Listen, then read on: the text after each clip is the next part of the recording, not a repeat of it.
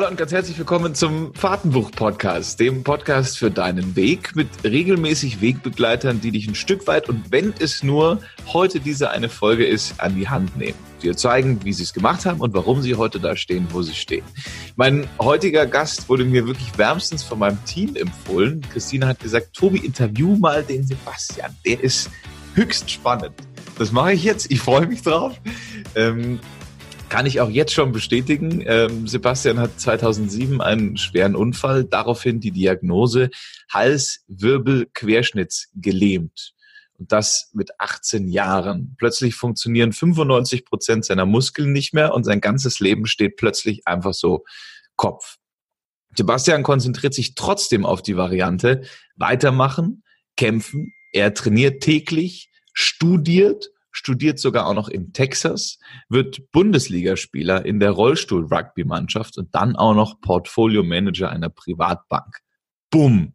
Es geht. Allein das ist schon die Message nach außen. Heute inspiriert er aber als Speaker viele tausend Menschen und auch heute dich im Podcast. Ich freue mich sehr, dass es geklappt hat. Herzlich willkommen, Sebastian Wächter. Hi Tobi, vielen Dank, dass ich dabei sein darf in deinem Podcast, in deinem Fahrtenbuch-Podcast. Sehr cool, danke für die Einladung. Ähm, ich fand dein Thema so toll. Äh, deine Message, deine Barriere ist im Kopf. Wenn das einer sagen kann, dann du. ja, mir, mir, wird eine gewisse Authentizität zugesprochen, auf jeden Fall bei den Themen, die ich da auf der Bühne präsentiere. Und ja, dieses barrierefrei im Kopf bleibt auch tatsächlich im Kopf und ist halt auch eine kleine Hommage an den Rollstuhl natürlich. Ja. Ganz klar. Und ja, klar, es ist so. Ich, ich merke es ja oder habe es ja lange Jahre gemerkt. Du hast es jetzt schön Leuten äh, eingeleitet sozusagen und das klingt jetzt alles sehr beeindruckend vielleicht auch ein bisschen. Aber gut, das Ganze ist über zwölf Jahre her und es war ein Prozess und bei mir waren auch viele Barrieren im Kopf, gerade nach dem Unfall die ersten Jahre. Mhm. Äh, da war das nicht so einfach, wie sich jetzt äh, im, im, Rückblick anhört. Mhm. Und die dann zu überwinden und aus dem, was ich noch habe, was mir geblieben ist, diese fünf Prozent nämlich, ähm, das Maximale oder das, äh, was, was sehr, sehr Gutes rauszuholen. Maximum ist immer so ein Begriff, da soll man vorsichtig mit sein, aber mhm. noch sehr, sehr viel daraus rauszuholen, ähm, das war ein Prozess, hat lange gedauert.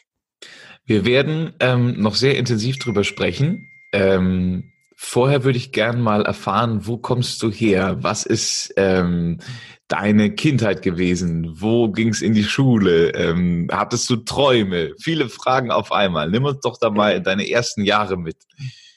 Also ich bin Franke. Ich komme aus der Nähe von Würzburg, ähm, so zwischen Würzburg und Schweinfurt an der Mainschleife bin ich äh, geboren und ja, bin in einem bäuerlichen Umfeld groß geworden. Mein Vater ist Landwirt, meine mhm. Mutter ist Anästhesieschwester im, im regionalen Krankenhaus und von daher sehr bodenständig, ähm, aber auch mit einer gewissen Weite, sich auszuleben, sage ich mal, auf dem Bauernhof.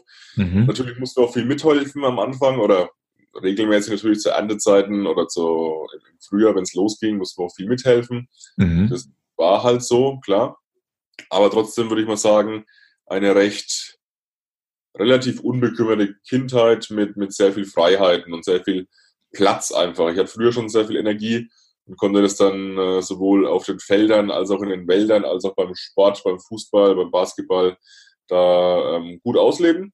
Aha. Und von daher würde ich sagen, eine, eine schöne Kindheit eigentlich doch, kann man sagen. Hattest du Träume? Was wolltest du mal werden? Also ganz am Anfang war der Klassiker natürlich Astronaut, wie fast, glaube ich. Als dann äh, das ein bisschen realistischer wurde, war, wollte ich immer irgendwie ähm, CEO werden. Mhm. Das war tatsächlich ein Ziel damals, so mit 14, 15, 16, 17. Ähm, war auch recht gut in der Schule, muss ich sagen. Hatte dann, weiß ich gar nicht, was ich im Abi hatte, ich glaube eine 1,4 oder so. Hui. War, war relativ gut in der Schule und war, hatte immer so diesen, diesen Corporate-Weg vor mir, sag ich mal, ne? wo, ich, wo ich mich da hocharbeite und dann irgendwann ganz, ganz viel zu sagen habe. Das war so. Ganz viel äh, Geld verdienen. Geld war auch ein Thema, definitiv. Früher mehr als heute äh, als Motivation, als Treiber. Ähm, mhm. Aber vor allem auch war ich immer schon ganz gut auf dem Organisieren und im Strukturieren und im, im, im Führen in Anführungszeichen. Also auch beim Sport habe ich immer jemand, der eine, der eine führende Position eingenommen hat, äh, Kapitän meistens oder auf dem Feld auch jemand, der, der gern äh, das Kommando angegeben hat. Und so war mhm. das irgendwie der Plan damals, dass ich da mal irgendwann in die, in die Führungsebene mich eines Unternehmens hochkämpfe. Das war früher der Plan, ja. Ähm, den Bauernhof äh, zu übernehmen war keine Option? Nee, das war nie für mich eine Option. Also wir sind zu dritt. Ich habe eine Schwester, habe einen Bruder.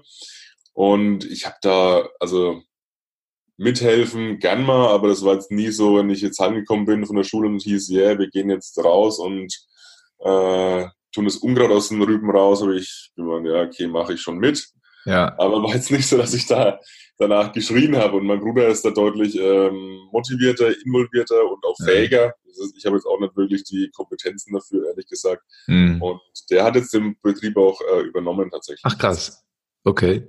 Aber das war auch unter ja. euch immer cool, oder? Du hast gesagt, Leute, ich mache hier die Zahlen, du machst das Unkraut, die Sache ist safe.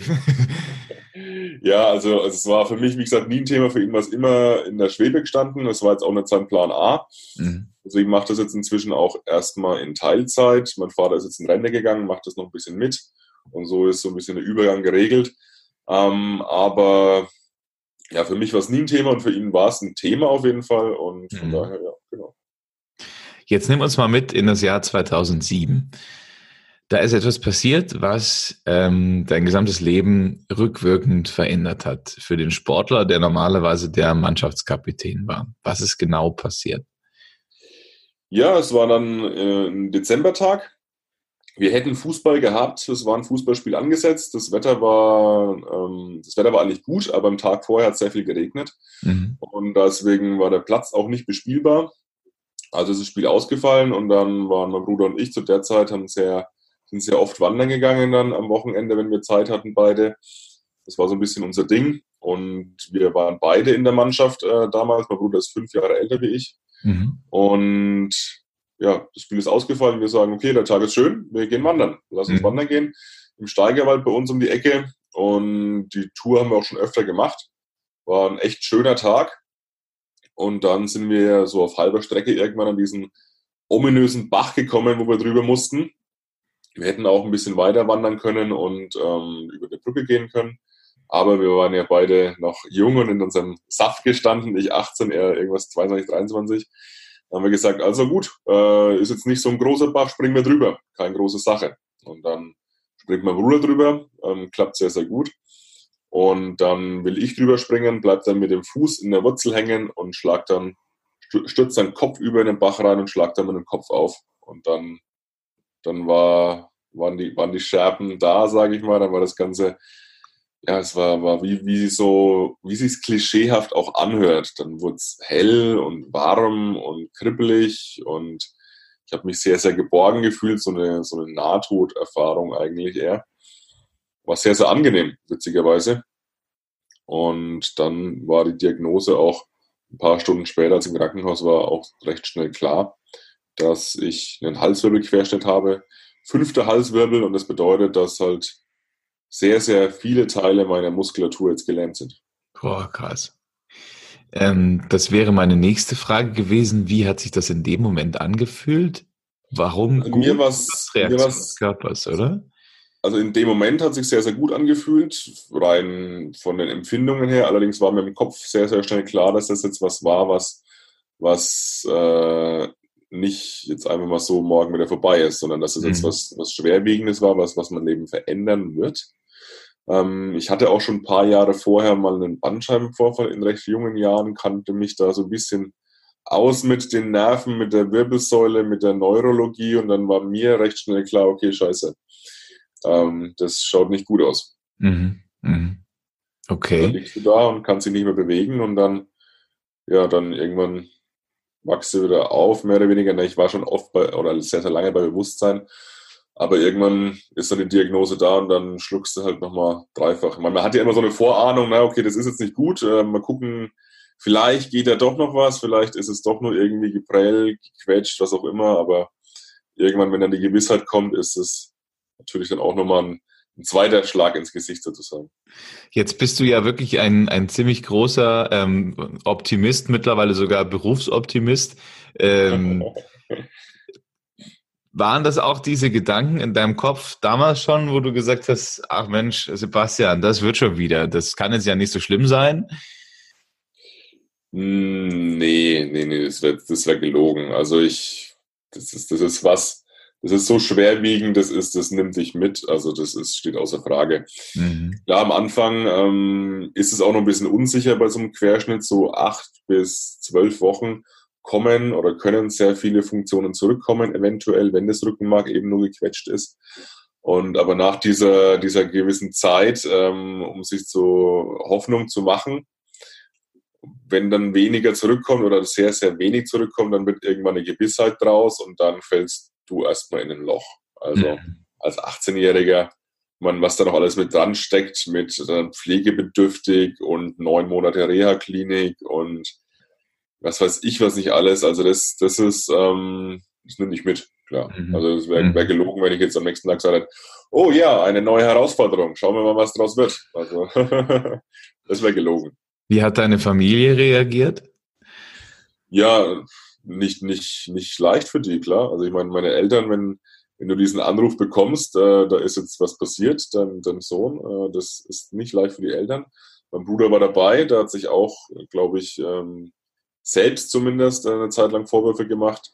Mhm. Und ja, also ich weiß nicht, ob du Familie hast, Bruder, Schwester, was weiß ich, ähm, aber wenn Schwester, die, Mama, Papa. Wenn jetzt der Anruf kommt, dass jetzt da ein Unfall war und dein, deine Schwester jetzt gelähmt ist, ich meine, kann sich jeder selber, glaube ich, vorstellen, dass es, dass es nicht so leicht ist für die Familie. Aber natürlich rückt die dann ein bisschen zusammen, äh, beziehungsweise du funktionierst halt, würde ich mal eher sagen. Mhm. Ne? Ich glaube, für jeden mhm. Einzelnen ist es sehr, sehr schwierig. Mhm. Ähm, für, die, für die Verwandten oft vielleicht noch ein bisschen mehr wie für den Betroffenen oder zumindest gleich schwierig, würde ich mal sagen. Aber klar, die kommen dann, besuchen dich, sind auch da optimistisch, natürlich so ein bisschen Zwangsoptimismus, äh, um den mhm. Betroffenen Mut zu machen. Ähm, und für mich war es wichtig, mich auf die Familie, auf Freunde verlassen zu können, dass die mhm. kommen, dass die zu mir stehen. Äh, deswegen wächst man da zusammen, aber jeder trägt das ein Päckchen mit. Mhm. Und ich glaube auch, dass die, dass das Umfeld da äh, in der Therapie oder auch in dem, in dem in der Nachbehandlung etwas vernachlässigt wird. Man konzentriert sich sehr, sehr stark auf den Betroffenen selbst, mhm. aber dass jeder andere dann noch ein Päckchen mitträgt, ähm, wird oft außer Acht gelassen. Mhm. Ähm, die normale, ich sag mal, fast schon American Dream Frage ist dann, und was hast du dann gemacht? Äh, ich würde noch einmal vorher einsetzen, ähm, einfach weil die Fahrtenbuchhörer jedes Mal auch nachfragen, aber was ist denn dann in der Situation gewesen, wo es dir schlecht ging? Also was hast du gemacht, wo es dann wirklich am Tief war? Warst du dann einfach am Tief Hast das akzeptiert? Und wenn nein, wie bist du da wieder rausgekommen? Nimm uns mal in diese Phase mit. Also Akzeptanz, du hast das Wort jetzt schon witzigerweise benutzt, das ist ein sehr, sehr großes Thema bei mir ähm, in den Vorträgen, in den Coachings, weil ich glaube, dass du eine Situation erstmal akzeptieren musst, damit Veränderung kommt. Mhm. Ansonsten schiebst du ja was weg, akzeptierst was nicht, leugnest was, schaust weg. Und das war damals auch klassisch meine Reaktion. Also ich habe es eben nicht akzeptiert. Klar, ich habe mich irgendwie abgelenkt am Anfang durch Therapien, habe mich da in den Therapiealltag gestürzt in der, in der Querschnittsklinik, habe da von morgens um halb acht bis abends um halb sechs durchgehend alles gehabt. Anziehtraining, Essenstraining, Physiotherapie, Ergotherapie, Bewegungsbad, Rollstuhltraining, was weiß ich. Also, sag ich mal, so eine gewisse wie soll ich sagen, der Ruf nach Zerstreuung einfach, ne? Also mhm. sich nicht damit befassen. Und da war am Anfang die Therapie für mich äh, so der, der, der Katalysator. Ich war ja eben sehr sportlich, habe das auch mit einem gewissen sportlichen Ehrgeiz genommen. Ähm, und dann später, als ich entlassen wurde, habe ich mich anders abgelenkt ähm, durch Partys. Ähm, Alkohol war auch ein Thema, wobei ich jetzt nicht also äh, exzessiv Alkohol getrunken habe, aber doch schon jedes Wochenende mich dann eben da ähm, abgelenkt habe. Ja. Klar. Und dann war auch für mich die, die Schule eben auch wieder eine Möglichkeit, mich da eben reinzuknien, mich abzulenken, eben mich nicht mit der Thematik zu beschäftigen und dem, was so in mir vorgeht. Und so ist der Anfang. Und deswegen ist eben das Thema Akzeptanz auch ein ganz, ganz großes Thema bei mir mhm. in den Vorträgen, weil bei mir geht es viel um Veränderung auch. Ich begleite auch Unternehmen in Veränderungsprozessen und da ist genauso, die, die akzeptieren den Zustand nicht. Und wenn ich mhm. nicht weiß, wo ich bin und da hinschaue, dann weiß ich auch nicht, wo ich hinkommen kann und wo Veränderung stattfinden soll. Deswegen ähm, Akzeptanz ganz, ganz wichtig in der Situation. Aber das kommt auch nicht von heute auf morgen. Also ja. das ist auch ein Trugschluss, Prozess. dass ich jetzt sage, äh, du, Tobi, akzeptier's doch mal. Und ja. weiter geht's. Ja, genau, da denke ich, hau ab. Ja. Nee, das ist, das ist ein Prozess, da braucht auch jeder verschieden lang. Ja. Ähm, gerade in den Coachings merke ich auch, manchen geht es in ein, zwei Sessions, dass das sehr, sehr schnell akzeptiert wird in der Situation, bei anderen mhm. dauert es länger. Ist so. Wir sind verschieden. Ist, ist okay. Ähm, ich hoffe, es ist in Ordnung, wenn ich so eine direkte Frage stelle.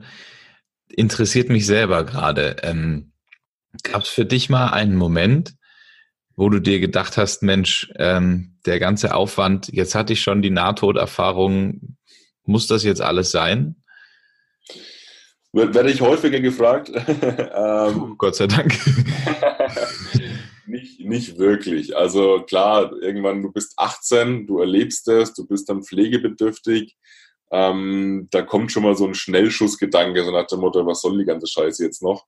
Mhm. Ähm, aber das wurde nie konkret. Das war mal so äh, an einem schlechten Tag halt mal so eine, so mal rausgehauen halt so nach dem Motto, ähm, aber nie jetzt das, das konkretisiert. Nee, das ja. kann ich überhaupt weil ich meine, habe mir dich jetzt irgendwie gerade so vorgestellt, kommst nach so einer Partynacht äh, angetrunken nach Hause und denkst dir auf dem Heimweg, ach komm Leute, ist eh wurscht. Ähm, aber war nie so. Nee, ich hatte auch gute Gründe. Ich hatte damals eine, eine, tolle Freundin auch zu der Zeit, oh, okay. mit der ich auch vor dem Unfall zusammengekommen war, die mir da sehr viel Halt gegeben hat. Eine gute, tolle Familie, die mir sehr viel geholfen hat. Gute Kumpels, die mich danach auch wieder so akzeptiert haben, wie ich bin, ähm, mit dem Querschnitt und mir da immer geholfen haben. Von daher war das für mich nie ein, nie ein konkretes Thema. Mhm. Wie ging es dann weiter? Dann kam ja die Motivationsbomb in dein Leben. Plötzlich Studium. Ja, gutes Studium. Das, das, also ich habe dann ein relativ normales Leben geführt. Ich habe dann mein Abitur nachgemacht, äh, wieder an der Schule, wo ich auch war. Die hat mir da, ist mir da entgegengekommen, hat ja sehr viel für mich möglich gemacht dann war ich eben sehr gut in, in, in der Schule eh schon, deswegen war das äh, Studieren eigentlich logisch, in Anführungszeichen. Aha. Und ich wollte ja äh, in diese, in diese Portfolio-Management, Aktienanalyst-Geschichte rein. Und mhm. dann war es auch klar, was ich studiere. Ich habe Wirtschaftsmathematik studiert, um da eine möglichst gute Position oder Ausgangssituation zu haben, mhm. weil mich das Thema einfach interessiert hat und fasziniert hat. Auch da war der Motivator erstmal auch, äh, oder die Faszination Geld und äh, mhm. aus, aus Geld mehr Geld zu machen mit klugen Entscheidungen. Mhm. Das fand ich sehr, sehr faszinierend. Ähm, hat ein bisschen was auch von einem, von einem Spiel, ähm, auch wenn es ein bisschen verpönt ist, diese Sichtweise, aber ich glaube, die hilft. Mhm.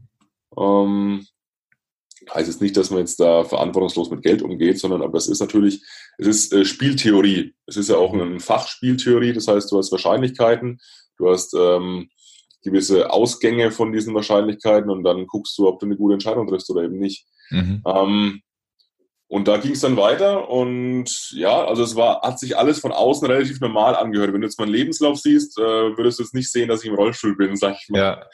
Auch wenn man ähm, dich übrigens jetzt so sieht, ja, also sieht völlig wie wenn wir jetzt, ich würde das nie denken, ne? Ja gut, du siehst ja auch jetzt nur Schultern und Gesicht und Hals. Ja.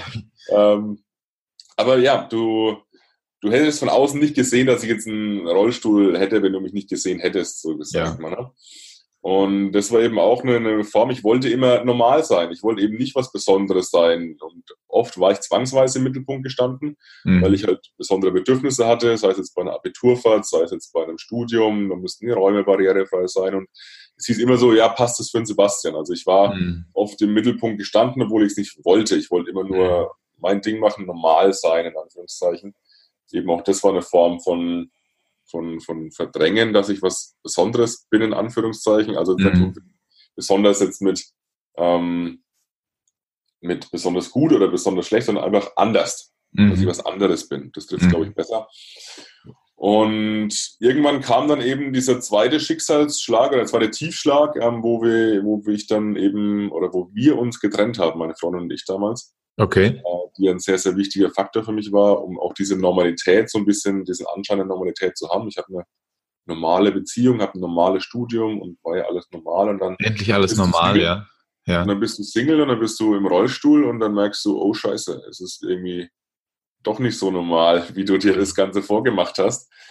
Und das war dann eine, eine Zeit, wo dann ein Prozess losging, tatsächlich. Also dann, dann habe ich mich mit Themen beschäftigt, äh, die ich lange weggeschoben habe.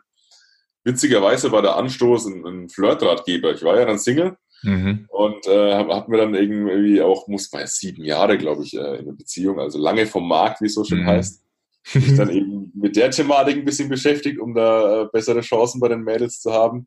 Und dann hatte ich relativ viel Glück, weil es ging dann, äh, ich habe einen Flirtratgeber bekommen oder gefunden, wo es um Persönlichkeitsentwicklung ging. Mhm. Also nicht, nicht um irgendwelche Maschen oder irgendwelche Sprüche, sondern es ging um Anziehung bei Frauen durch eine starke Persönlichkeit oder so. Ich weiß nicht, hat sich wie heißt der? angehört. Wenn weiß nicht der beste Buchtitel. Wie bitte? Wie heißt der Persönlichkeitsratgeber? Ähm, ja, ich weiß nicht, also der, der, der Autor äh, heißt Mark Lambert oder so. Ich, wie, wie mhm, das sogar. weiß ich nicht, gar nicht. Okay. Also das war halt das erste Mal, wo ich mit dem Thema Persönlichkeitsentwicklung in Berührung gekommen bin. Aha. Und dann fand ich das ziemlich faszinierend und habe dann eben auch mich da oft wiedergefunden, wie ich eben mit der Situation umgehe und dann, ja, dann war der Stein ins Rollen gebracht. Dann mhm. habe ich da mehr und mehr gelesen, mehr und mehr Bücher gelesen von anderen Autoren, mich damit beschäftigt und dann ging diese, diese Welle dann auch los, wo ich aus der Opferrolle rausgekommen bin und wirklich ins Handeln gekommen bin. Mhm. Okay. Ähm, wie viele tausend Steine wurden dir da dann in den Weg gelegt? War das dann noch ein, ein Kampf oder ist dann alles geflutscht? Also war das alles so blum geil läuft? Mir ist immer so schön, wenn es von außen einfach ausschaut, war es nicht so einfach. Mhm. Ja, klar, du, du hast ständig äh, Steine im Weg äh, rein, sei es jetzt Behörden, Krankenkassen, Uni, wo, die, wo ich gesagt habe, also äh, Jungs, ich will ins Ausland, ich will in die USA, dann haben die gesagt, ja, schön. Viel Spaß. Wenn du das willst, wie stellst du dir das vor, äh, Herr Wächter? Oder wie stellen Sie das vor, Herr Wächter? Ja, nee, klar. Und dann kommen natürlich auch immer mal ein paar gesundheitliche Themen dazu, die immer aufpoppen können mit so einer äh, Behinderung. Und ja, wäre jetzt gelogen, wenn ich sagen würde, es war einfach, aber wenn du halt ein Ziel vor Augen hast, und das ist auch ein sehr, sehr großer oder großer Teil meiner Vorträge. Wie setze ich mir Ziele? Wie gehe ich damit um? Wie, wie gehe ich sie an? Ähm, dann geht es schon alles. Aber das ist natürlich sau anstrengend. Da muss man ja nichts vormachen. Und dann hast du die Behinderung ja auch noch, die schluckt am Tag auch an die vier Stunden, wo ich einfach Sachen länger brauche. Mhm. Anziehen, ausziehen, wohin rollen, ins Auto einsteigen. Ähm, sich ein Brot schmieren, das dauert länger, einfach mhm. alles. Ne? Mhm. Und dann wird Zeitmanagement auch ein Thema. Und ja, also wäre gelogen, wenn es einfach wäre, ähm, aber es ist halt alles möglich, wenn man, wenn man die richtige Einstellung hat. Und darüber sprichst du auch heute in deinen Vorträgen. Ich würde gleich mal genau diese Frage an dich weitergeben. Wie steckt man sich denn richtig Ziele? Wie steckt man sich Ziele? Also ich habe das äh, über hab eine Überschrift, die heißt Ziele emotionalisieren. Das heißt, ich finde Ziele an zwei Komponenten, eine rationale Komponente und eine emotionale Komponente. Die rationale ist, also wir Leute sind aus zwei Gründen motiviert. Ähm, entweder wir haben einen Vorteil oder wir haben einen Nachteil. Oder wir vermeiden einen Nachteil. Also das sind die einzigen zwei Gründe, warum wir einen Arsch hochbekommen. Und das ist ja was Rationales. Also ich habe einen Vorteil, wenn ich jetzt sage, ähm, ich höre mit dem Rauchen auf, dann würde ich gesünder leben. Ich habe einen Vorteil. Gut, jetzt kann man zum Raucher hingehen und sagen, ey, du hör doch beim Rauchen auf. Dann sagt er, äh, vielen Dank fürs Gespräch. Leck mich am Arsch. ähm, da, fehlt, da fehlt der Schmerz, da fehlt die, die Emotion dahinter. Ne? Und dann wird es ganz, ganz wichtig, das, das in einem Coaching zum Beispiel auch herauszufinden, wo, wo steckt bei dir der Schmerz. Ich habe das ganz oft, dass Leute kommen und sagen, also Sebastian, ich will abnehmen, ich habe das Ziel abzunehmen. Dann frage ich ja, warum? Dann sagen die, ja, ich will mich gesünder ernähren, ich möchte ein bisschen noch mehr auf meine Ernährung achten. Das ist so diese rationale Komponente. Und nach zwei, drei Coachings merkst du, das ist, das ist Bullshit. Deswegen mm. wollen die nicht abnehmen. Die wollen mm. abnehmen, weil die keinen Bock mehr haben auf die verurteilenden Blicke. Weil mm. die keinen Bock mehr haben, äh, mit äh, im Kind zu spielen und nach zwei Minuten aus der Puste zu sein. Mm. Die wollen abnehmen, weil sie äh, beim Sex wieder mal das Licht anlassen wollen, weil sie sich unattraktiv fühlen. Mhm. So. Das sind dann Gründe. Äh, da steckt ein Bild dahinter meistens und das ist für mich immer äh, der, der Schlüssel gewesen. Ich habe immer ein Bild im Kopf, das ich mhm. erreichen will. Und je präziser das Bild ist und je mehr Emotionen da dranhängen, desto wahrscheinlicher wird es, dass du das Ziel erreichst. Mhm. deswegen guck dahinter. Guck, was ist dein Warum, was treibt dich an und gib dich da auch nicht mit einer schnellen Antwort zufrieden. Weil, ja. wie gesagt, wenn die Leute ins Coaching kommen, sagen die, ja, warum willst du abnehmen? Ich will mich gesünder ernähren. Nee, warum? Stimmt. Warum? Warum? Ja. Geh tiefer, geh tiefer.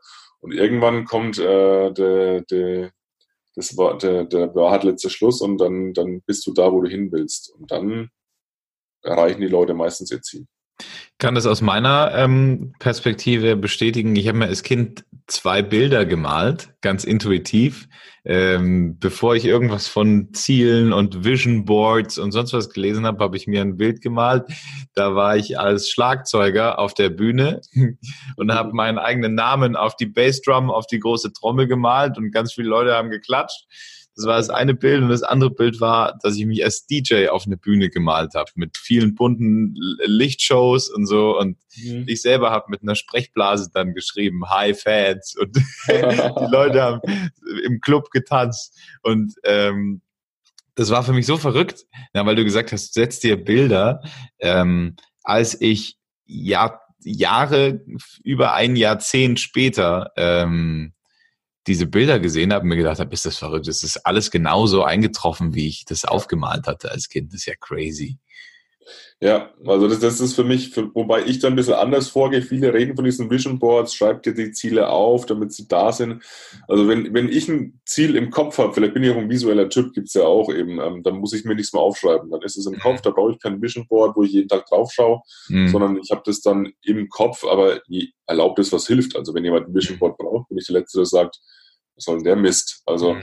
von daher äh, muss jeder gucken, was, was, was hilft ihm und mir reicht ein Bild im Kopf, um da loszugehen. Ich mhm. habe immer ein Bild im Kopf gehabt. Von meinem selbstständigen Leben, da aus dieser Pflegerolle rauszukommen, hatte ich auch ein Bild im Kopf und als Rugby-Spieler auch. Und mhm. so gehe ich vor und so mache ich es auch in den Coachings. Ich versuche Bilder zu erzeugen bei den Leuten. Ähm, Barrikade ist im Kopf. Das finde ich eine geile Aussage. Ähm, Barriere ist im Kopf. Äh, Entschuldigung, ist noch ein bisschen früh am Morgen. äh, Barriere ist im Kopf, richtig. Was kannst du Menschen heute mitgeben? Was rätst du und wie motivierst du? Das ist jetzt eine sehr allgemeine Frage, aber klar, was ist die Kernaussage? Die Kernaussage ist, ich bin, ich bin jetzt nicht jemand, der sagt, äh, Leute, alles ist möglich. Ähm, mhm. Da bin ich kein Freund von. Ich glaube, es gibt schon Limitierungen. Ähm, Gerade bei mir jetzt auch, wenn ich jetzt sagen würde, alles ist möglich, dann würde ich mir erwarten, dass jemand herkommt und fragt, ja, warum stehst du nicht auf, äh, wenn alles so leicht möglich wäre. Also ich glaube schon, dass es Sachen gibt, die sind limitierend. Aber ich glaube, dass sehr, sehr viel mehr möglich ist, wenn wir es schaffen, uns Sachen bewusst zu machen.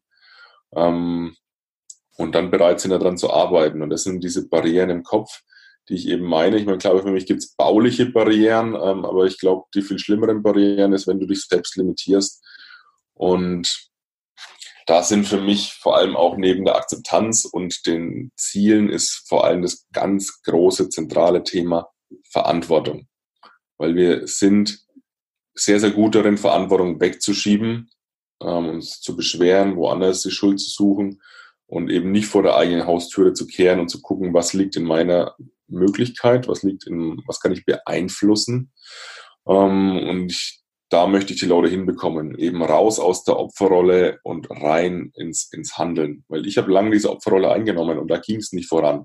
Es war bequem, klar. Ich meine, wenn du, wenn du behindert bist, hm, kannst du alles rechtfertigen. Du kannst, das ist alles okay für die Leute, weil der ist ja eh im Rollstuhl. Der, das ist ja dann fällt es leicht, ähm, diese Opferrolle erstmal anzunehmen, man bekommt Aufmerksamkeit, man, es werden keine Erwartungen eingestellt, ähm, es wird einem sehr, sehr viel abgenommen, sehr, sehr viel geholfen. Also es ist eine bequeme Situation. Mhm. Ich glaube, dass wir hier in Deutschland, äh, die meisten von uns zumindest, eine sehr, sehr bequeme Situation haben, wo wir eben nicht unbedingt die Notwendigkeit haben, da jetzt was zu ändern, zu tun. Mhm. Mhm. Und ähm, deswegen auch so ein bisschen in diese, in diese sich beschweren Kultur, finde ich, reingekommen sind.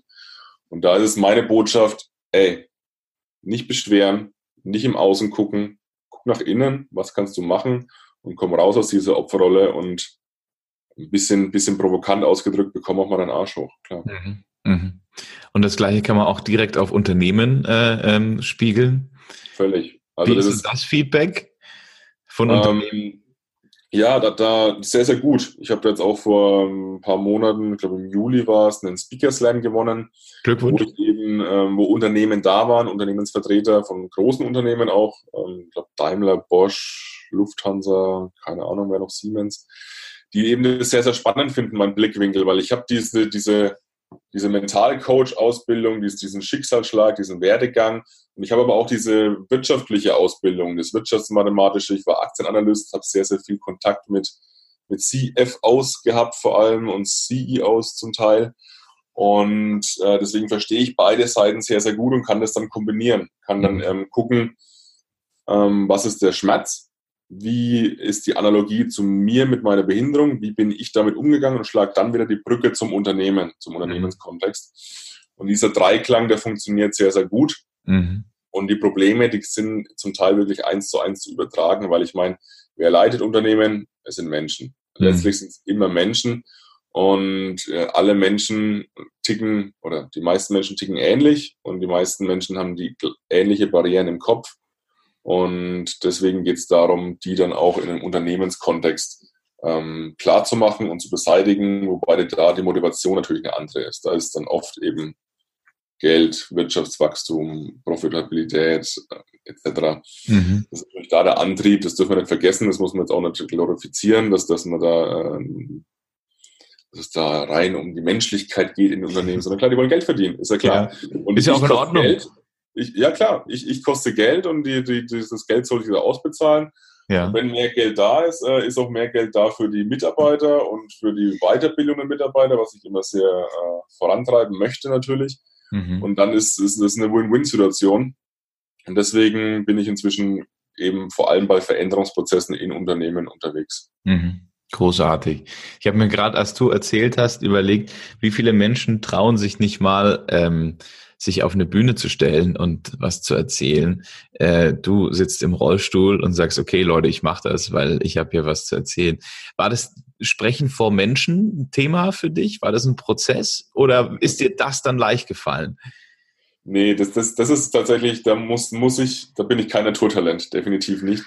Ähm, einerseits war es mir am Anfang auch nicht ganz so recht. Ich habe es vorhin ja auch ähm, erwähnt. Ich stehe jetzt nicht so gerne im Mittelpunkt. Mhm. Ähm, das ist jetzt natürlich, hört sich jetzt komisch an, wenn ich auf der Bühne stehe. Habe ich mir gerade gedacht, so, ups.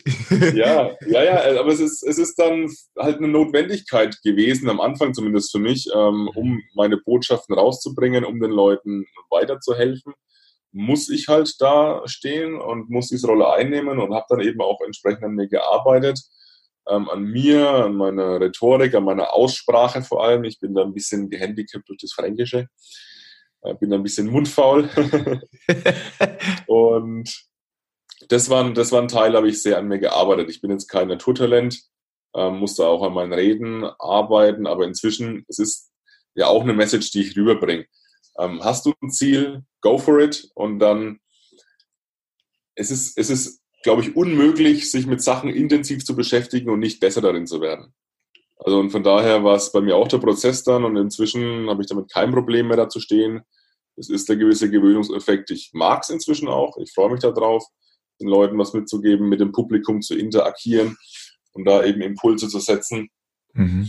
Und deswegen ist, ich bin, ich bin nicht der, wo schon als Kind äh, immer gern auf der Bühne gestanden war, in der Schule, im Kindergarten, wo auch immer, sondern das war für mich, das war für mich Arbeit und habe da eben auch eine Ausbildung gemacht, eine Rednerausbildung, kann man auch sagen, muss man auch sagen. Mhm. Ähm, aber das ist eben auch eine Message, die ich dann mitgebe, ey, auch wenn du kein Naturtalent bist, meistens ist Talent nicht das Ausschlaggebende, sondern äh, die Ausdauer und der Ehrgeiz äh, mhm. viel, viel wichtiger oft. Mhm. Ähm, eine Last Message, die du jedem, der zuhört, mitgeben kannst? Ja, ich beende meine Vorträge immer mit einem Satz, der mir sehr, sehr viel geholfen hat. Und dann möchte ich dir natürlich auch deiner Community nicht äh, vorenthalten. sondern äh, denen am Schluss noch mitgeben. Und zwar, wer Opfer bleibt, der hat vielleicht Pech gehabt. Das kann jedem passieren. Aber wer Opfer bleibt, der ist selber schuld. Also es liegt in deiner Verantwortung. Go for it. Geil. Große Inspiration. Sebastian Wächter, war mir eine große Ehre, vor allem, weil mich so bei dir beeindruckt hast, dass du das alles mit einer Leichtigkeit erzählst. Also, ähm, ja, das ist, das ist mir ganz, ganz wichtig, weil die Leute ähm, denken natürlich, oh, jetzt kommt dieser Rollstuhlfahrer, jetzt kommt da so eine Selbstmitleidgeschichte ja. ähm, mit irgendwie äh, Fremdschämen und was weiß ich, was nicht alles, Mitleid erzeugen und das bringt nichts, möchte ich nicht, ähm, bin ich auch nicht, ja. verkörper ich auch nicht und deswegen ist mir ganz, ganz wichtig, dass das mit einem, auch mit einer Prise Humor immer passiert und einem Augenzwinkern auf der Bühne. Startest du so auch deine Vorträge? So, guten Morgen, Leute. Denkt bloß nicht, hier kommt der Selbstmitleid ertrinkende Rollstuhlfahrer. Nee, nee, äh, bei mir geht's so nee, und so. Ich, glaube, es ist immer äh, deutlich eindrucksvoller, wenn es die Leute erleben, wenn du es ihnen sagst. Und ja. deswegen, wenn, wenn die nach zwei, drei Minuten merken, okay, der ist cool drauf, ähm, da kommt jetzt ein, ein Rugby-Video und der Typ macht einen krassen Sport und äh, hat da mal einen Lacher und äh, bricht da mal ein Tabu, dann äh, merken die das schon, weil ich glaube nicht, dass es äh, was bringt, den Leuten zu sagen, was du machen willst, sondern mach's und dann erleben sie es. Super cool. Ähm, wo erreiche ich dich am besten? Wo sehe ich dich äh, als nächstes? ähm, ich bin jetzt erstmal viel in Unternehmen unterwegs. Ich hatte jetzt am vorgestern Dienstag meinen, äh, meine erste eigene Veranstaltung, meine öffn erste öffentliche Veranstaltung mit Abendkasse und Tickets und so. Cool. Ähm, deswegen ähm, ist das jetzt erstmal vorbei. Hätten wir das Interview ein bisschen früher führen können, hätte ich deine Zuhörer einladen können. Aber ansonsten ähm, gerne auf der Website vorbeischauen. www.barrierefrei-im-kopf.de Da ist äh, ein Imagefilm von mir, ein bisschen kostenloser Content, ein E-Book von mir bekommst du kostenlos. Und einfach mal reinschauen, sich einen Eindruck von mir machen und wenn du dann in Kontakt treten möchtest, findest du da auch alle alle Daten von mir. Ansonsten bin ich natürlich auch in den sozialen Netzwerken unterwegs mit Instagram und Facebook und LinkedIn und Xing. Das sind so die vier Kanäle, die wir bespielen. Ähm, da findest du mich mit Sicherheit auch, aber ich glaube, der erste Anlaufpunkt, ein sehr, sehr guter, ist die Website definitiv. Okay. Und ähm, du wirkst jetzt auch nicht so, wie wenn man dir nicht mal auch schreiben kann. Wenn ich jetzt ein Thema habe, darf ich dir schreiben, sagen, Sebastian, irgendwie hat mich inspiriert, habe selber ein Problem, wie hast du es gelöst? Darf man dich kontaktieren? Klar darf man mich kontaktieren. Ähm, ich antworte halt nicht. Auch, auch, auch, dafür bin ich ja da, auf jeden Fall. Ähm, natürlich ist es ein Beruf. Also ich glaube, ich würde jetzt lügen, wenn ich sagen würde, ja, ruft mich Tag und Nacht an und ich, ich coache euch kostenlos und was weiß ich, was muss man auch ehrlich sein. Es ist mein Business, mein Beruf, also von daher nicht wundern, wenn ich dann nach dem ersten Gespräch auch äh, über Coaching und äh, die ganzen Themen dann reden will und muss und werde. Ähm, aber für ein erstes Gespräch bin ich immer offen, definitiv. Per cool. Mail, per WhatsApp, per Telefon, sehr, sehr gerne. Cool. Ähm, dann sage ich schon mal herzlichen Dank. Hat mir sehr viel Spaß gemacht mit dir. Ähm, genau, Tobi. Du schaust like jetzt auch schon wacher aus wie am Anfang. Bitte? Du schaust jetzt auch schon wacher aus wie am Anfang. Man muss dazu sagen, alle, die ähm, das nicht so mitbekommen haben, wir haben heute unser Podcast-Interview um 7.45 Uhr gemacht. Ich habe noch nie so früh, äh, ah, stimmt nicht. Ich habe zur Morning Show, Radiozeiten habe ich auch so früh Interviews geführt. Ist aber schon länger her. Und ich dachte mir, puh, Guten Morgen. Aber du hast mich wach gemacht, Sebastian. Freut mich, das ist das Ziel. Gut. Falls dir die Podcast-Folge gefallen hat, dann freuen wir uns beide äh, über 5-Sterne-Bewertungen auf iTunes, eine Followerschaft auf Spotify. Ähm, das hat den einfachen Grund, dass wir so einfach noch mehr Menschen inspirieren können, immer weiter nach oben ranken in den Listen und ähm, ganz viele Leute erreichen mit heute der spannenden Story von Sebastian Wächter. Ich danke dir von ganzem Herzen. Vielen Dank, dass ich dabei sein durfte. Ähm, ich freue mich, deine Community äh, kennengelernt haben zu dürfen und freue mich, wenn sich der eine oder andere meldet. Super.